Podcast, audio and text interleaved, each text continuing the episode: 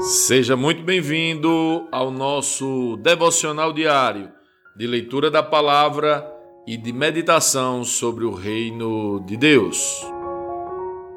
Hoje a nossa leitura, Mateus capítulo 10, e eu quero convidar você a ler o texto. Jesus reuniu seus doze discípulos e lhes deu autoridade para expulsar espíritos impuros e curar todo tipo de enfermidade e doença. Estes são os nomes dos doze apóstolos. Primeiro Simão, também chamado Pedro, depois André, irmão de Pedro, Tiago, filho de Zebedeu, João, irmão de Tiago, Filipe, Bartolomeu, Tomé, Mateus, o cobrador de impostos, Tiago, filho de Alfeu, Tadeu, Simão, o cananeu, Judas Iscariotes, que depois traiu Jesus. Jesus enviou os doze com as seguintes instruções: Não vão aos gentios nem aos samaritanos, vão antes às ovelhas perdidas do povo de Israel. Vão e anunciem que o reino dos céus está próximo. Curem os doentes, ressuscitem os mortos, purifiquem os leprosos e expulsem os demônios. Deem de graça, pois também de graça vocês receberam. Não levem no cinto moedas de ouro, prata ou mesmo de cobre. Não levem bolsa de viagem, nem outra muda de roupa, nem sandálias, nem cajado. Quem trabalha merece seu sustento. Sempre que entrarem em uma cidade ou povoado, Procurem uma pessoa digna e fiquem em sua casa até partirem. Quando entrarem na casa, saúdem-na com a paz. Se o lar se revelar digno, que sua paz permaneça nela. Se não, retirem a bênção. Se alguma casa ou cidade se recusar a recebê-los ou a ouvir a sua mensagem, sacudam a poeira dos pés ao sair. Eu lhes digo a verdade. No dia do juízo, eu lhes digo a verdade. No dia do juízo, as cidades perversas de Sodoma e Gomorra serão tratadas com menos rigor que essa cidade. Ouçam, eu os envio como ovelhas no meio de lobos. Portanto, sejam espertos como serpentes e simples como pombas. Tenham cuidado, pois vocês serão entregues aos tribunais e chicoteados nas sinagogas. Por minha causa serão julgados diante de governantes e reis, mas essa será a oportunidade de falar a meu respeito a eles e aos gentios. Quando forem presos, não se preocupem com o modo como responderão, nem com o que dirão. Naquele momento, as palavras certas lhes serão concedidas, pois não serão vocês que falarão, mas o Espírito de seu Pai falará por meio de vocês. O irmão trairá seu irmão e o entregará à morte, e assim também o pai a seu próprio filho. Os filhos se rebelarão contra os pais e os matarão.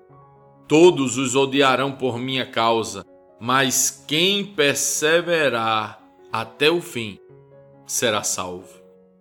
Quando forem perseguidos numa cidade, fujam para outra. Eu lhes digo a verdade: o filho do homem voltará antes que tenham percorrido todas as cidades de Israel. O discípulo não está acima de seu mestre, nem o escravo acima de seu senhor. Para o discípulo é suficiente ser como seu mestre e o escravo como seu senhor. Uma vez que o dono da casa foi chamado de Beuzebu, os membros da família serão chamados de nomes ainda piores. Não tenham medo daqueles que os ameaçam, pois virá o dia em que tudo que está encoberto será revelado e tudo que é secreto será divulgado. O que agora lhes digo no escuro, anunciem as claras. E o que sussurra em seus ouvidos, proclamem dos telhados. Não tenham medo dos que querem matar o corpo, eles não podem tocar na alma. Temam somente a Deus, que pode destruir no inferno tanto a alma como o corpo. Quanto custam dois pardais? Uma moeda de cobre? No entanto, nenhum deles cai no chão sem o conhecimento de seu Pai. Quanto a vocês, até os cabelos de sua cabeça estão contados. Portanto, não tenham medo. Vocês são muito mais valiosos que um bando inteiro de pardais. Quem me reconhecer em público aqui na terra, eu o reconhecerei diante de meu Pai no céu.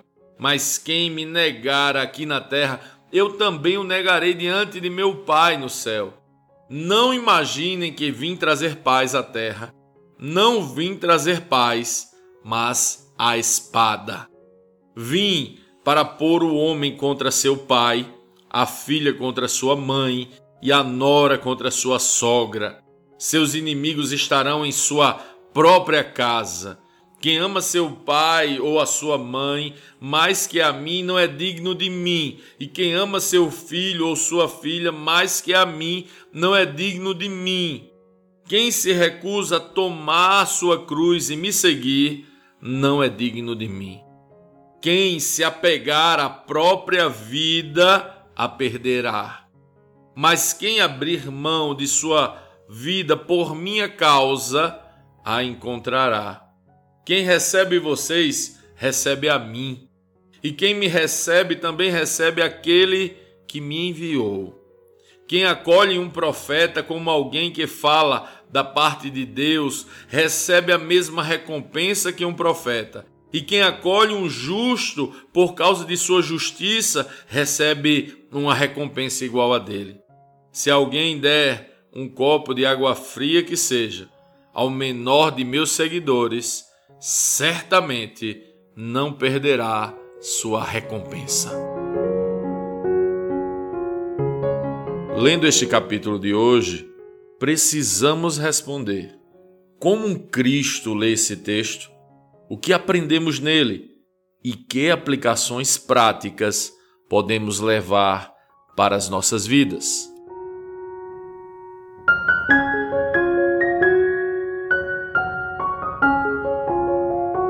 É magnífico. Jesus está enviando os discípulos ao campo quanta expectativa! O projeto de Jesus começa a ser ampliado. Isso realmente me fascina. Ele não somente nos salvou da condenação futura, mas também nos chama para sermos nós que somos terríveis pecadores, coparticipantes de seu projeto de salvação. É interessante que muitos de nós ouvimos e falamos: Deus tem um projeto, um plano para você. Deus tem um plano para a sua vida. Na verdade, Deus tem sim um plano, um chamado. Porém, esse chamado, esse plano é o mesmo para todos nós: sermos cooperadores do plano de salvação do cosmos. Ele nos salvou e nos enviou a anunciar a salvação. É interessante perceber que os que foram alcançados pela graça vivem para anunciar a graça. É necessário entender a dimensão da responsabilidade que estava sobre os doze e que agora está sobre nós anunciar o Evangelho. Porém, é necessário também perceber que Jesus não está nos chamando para uma missão confortável. Ele deixa claro que é um caminho de espada, é um caminho de perdas, é um caminho de cruz. Aqueles que são alcançados pelo amor vão viver para anunciar este amor, mesmo nas circunstâncias mais difíceis. Sendo afrontados, rejeitados, feridos, traídos, às vezes por pessoas muito próximas e muito amadas, às vezes por pessoas de sua própria família. Porém, o amor de Cristo é tão imensamente superior que ele não é dividido com nenhuma outra coisa nem com outra pessoa. Ele diz: quem ama seu pai ou sua mãe mais que a mim não é digno de mim, e quem ama seu filho ou sua filha mais que a mim não é digno de mim. Quem se recusa a tomar sua cruz e me seguir não é digno de mim. Quem se apegar à própria vida a perderá, mas quem abrir mão de sua vida por minha causa a encontrará. Esse texto não é chocante? Quem é a primeira pessoa em sua vida? Se a resposta demonstrada em suas ações e renúncias não for Jesus, temos um grave problema. O que foi dito, foi dito.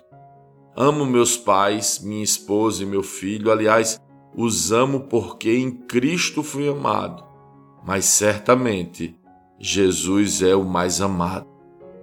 Quem é a pessoa que você mais ama na vida? Então, que possamos obedecer de verdade o nosso chamado, cumprir com o propósito que ele nos deixou e ir indo pelo caminho da vida, amando aquele que primeiro nos amou.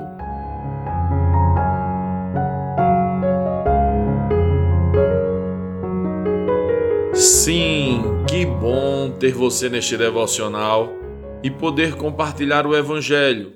Mas, como sempre dizemos, o texto de hoje, o texto de cada dia, tem muito mais para oferecer, muito mesmo.